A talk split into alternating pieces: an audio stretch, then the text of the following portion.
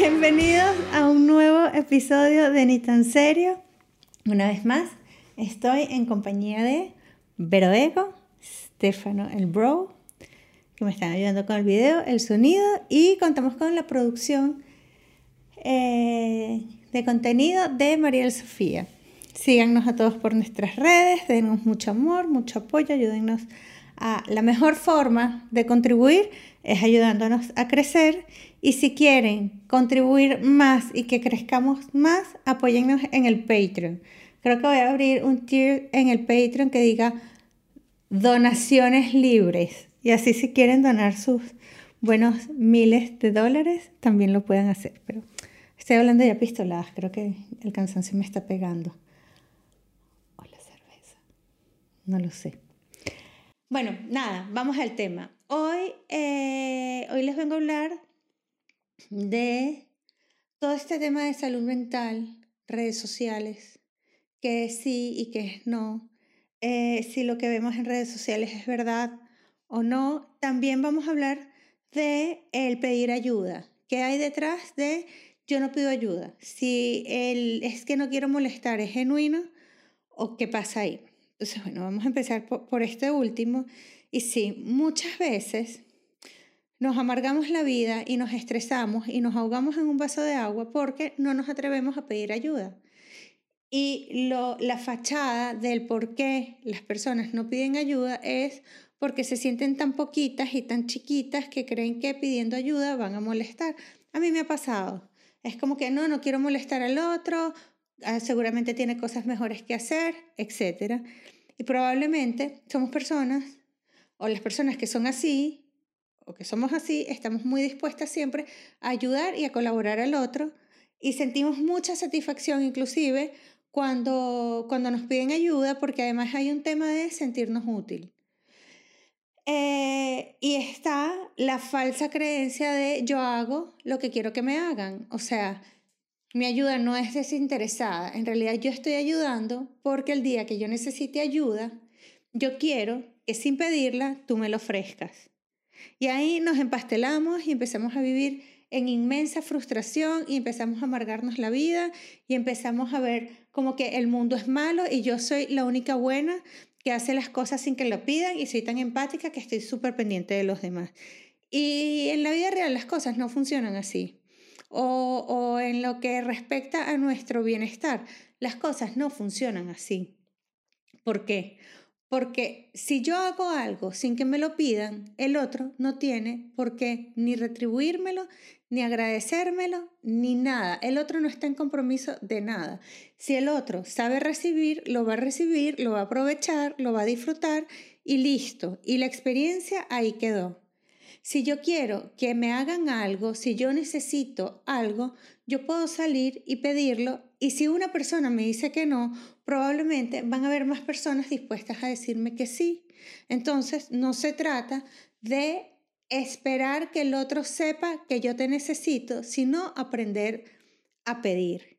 Y luego, cuando no pedimos ayuda, también se esconde inconscientemente la creencia de es que yo sola puedo, es que yo puedo con todo. Y muchas veces pasamos a otro nivel que es, es que nadie lo hace mejor que yo. Si yo quiero que las cosas se hagan bien, es que las tengo que hacer yo, porque la, la gente no sabe. Entonces ahí lo que se esconde es muchísimo egocentrismo, muchísimas falsas creencias de que solo tú lo puedes hacer, de que eres imprescindible. Y esto no tendría nada de malo si el resultado no, no fuera el que terminas agotada, sobrepasada, siendo improductiva, no llegando a tiempo, ahogándote en un vaso de agua y siendo muy, muy, muy infeliz porque te sientes sola, porque te sientes desamparada, porque sientes que no puedes más, etcétera, etcétera. Entonces, es liberador.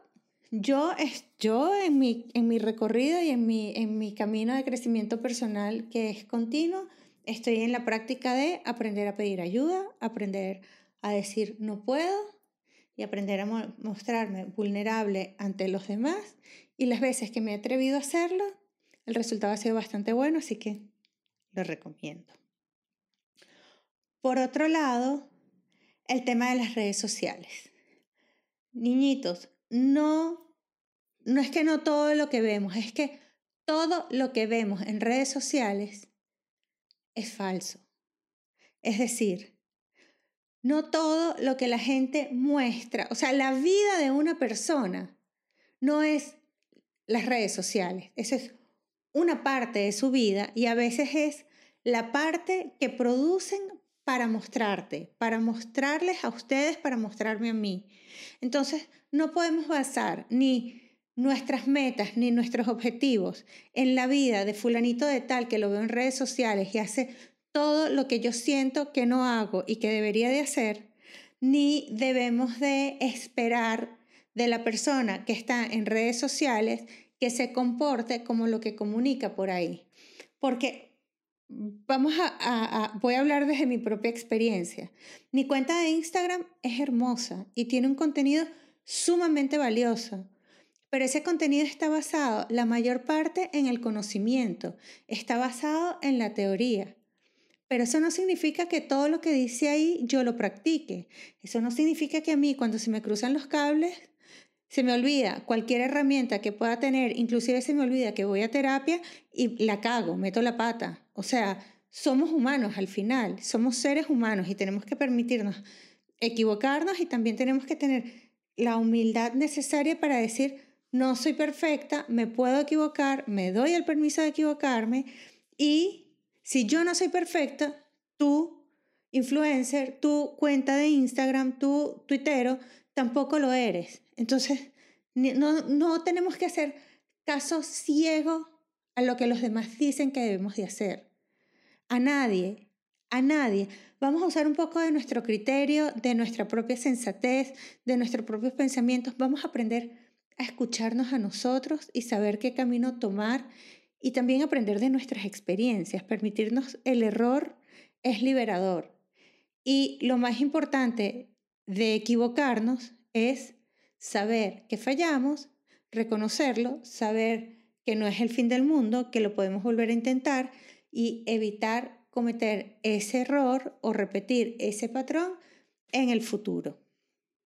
Eh, y hablando de redes sociales, también está muy de moda el tema de la salud mental. Yo estoy feliz cada vez que veo una publicación vinculada con la salud mental. Todo lo que sea salud mental es bienvenido. Pero ojo, o sea, salir llorando en una foto en Instagram no es salud mental.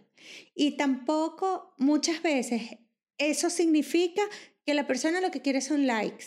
O sea, no, lo que les decía antes, no crean todo lo que ven en redes sociales.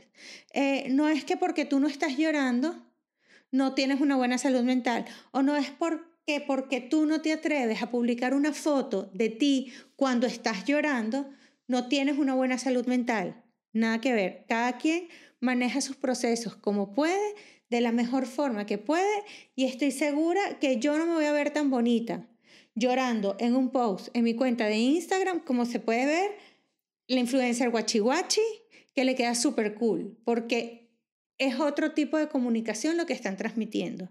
Y cada quien toma decisiones de lo que quiere publicar y lo que no respecto a su vida privada. Entonces, Repito y con esto concluyo, no crean todo lo que ven, cuestionense.